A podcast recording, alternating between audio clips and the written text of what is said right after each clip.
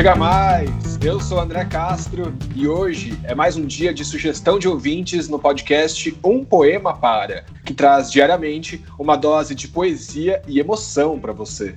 Aliás, essa semana está todinha tomada por sugestões de nossos ouvintes. Que delícia, gente! Sinal que estamos aí entrando cada vez mais na rotina das pessoas que amam poesia e querem participar da nossa programação. E a ideia é justamente essa. Fiquem à vontade.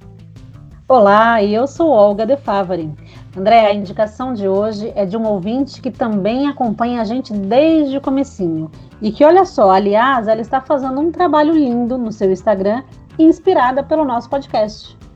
Ela é a Vera Mortean, que tem feito vídeos com leituras de poemas. A Vera, que é modelo fotográfico e consultora de moda e estilo.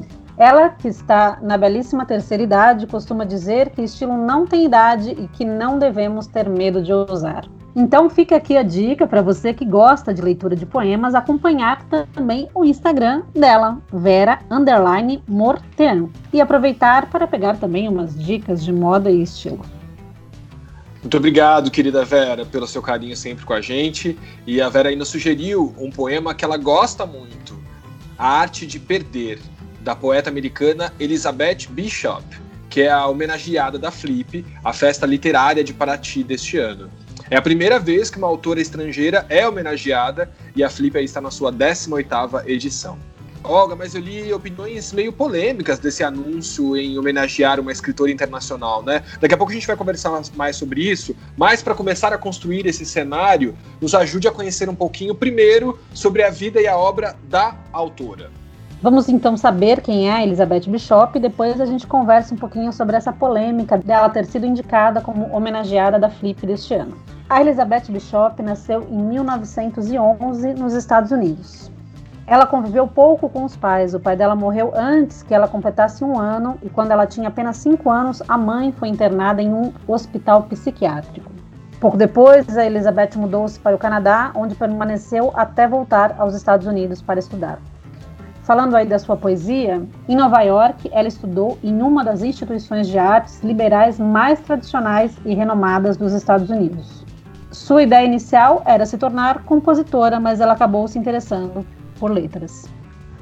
Ainda que ela não publicasse com muita frequência, as obras dela foram premiadas e ela é reconhecida como uma das maiores poetas norte-americanas. O Brasil está presente em parte de sua poesia em muitas de suas cartas. Graças à herança deixada pelo pai, a Elizabeth Bishop nunca precisou se preocupar com o trabalho e pôde viajar o mundo. Olha que inveja!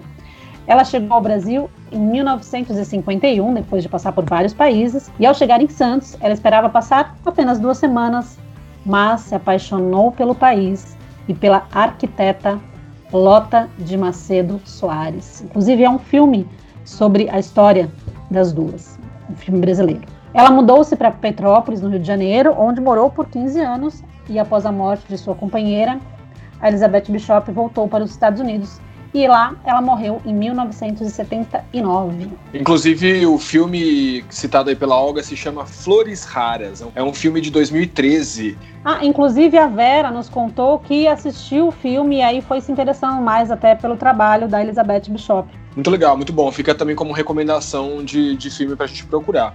Mas, Olga, e essa polêmica da escolha da Elizabeth como homenageada da Flip? Nos dá um panorama geral sobre essa indicação.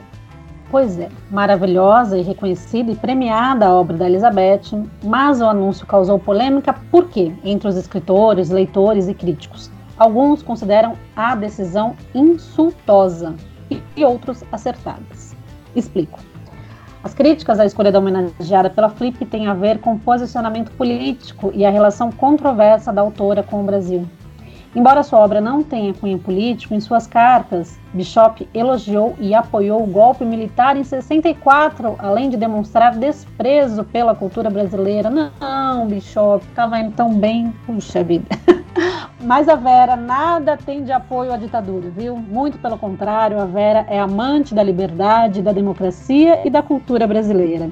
Inclusive, ela já nos indicou aqui a leitura de um poema do brasileiríssimo João Cabral de Melo Neto. Aliás, precisamos voltar a ele. Faz tempo já que nós lemos um poema dessa obra tão rica do João Cabral de Melo Neto. Então, explicada a poeta Elizabeth Bishop, vamos à poesia.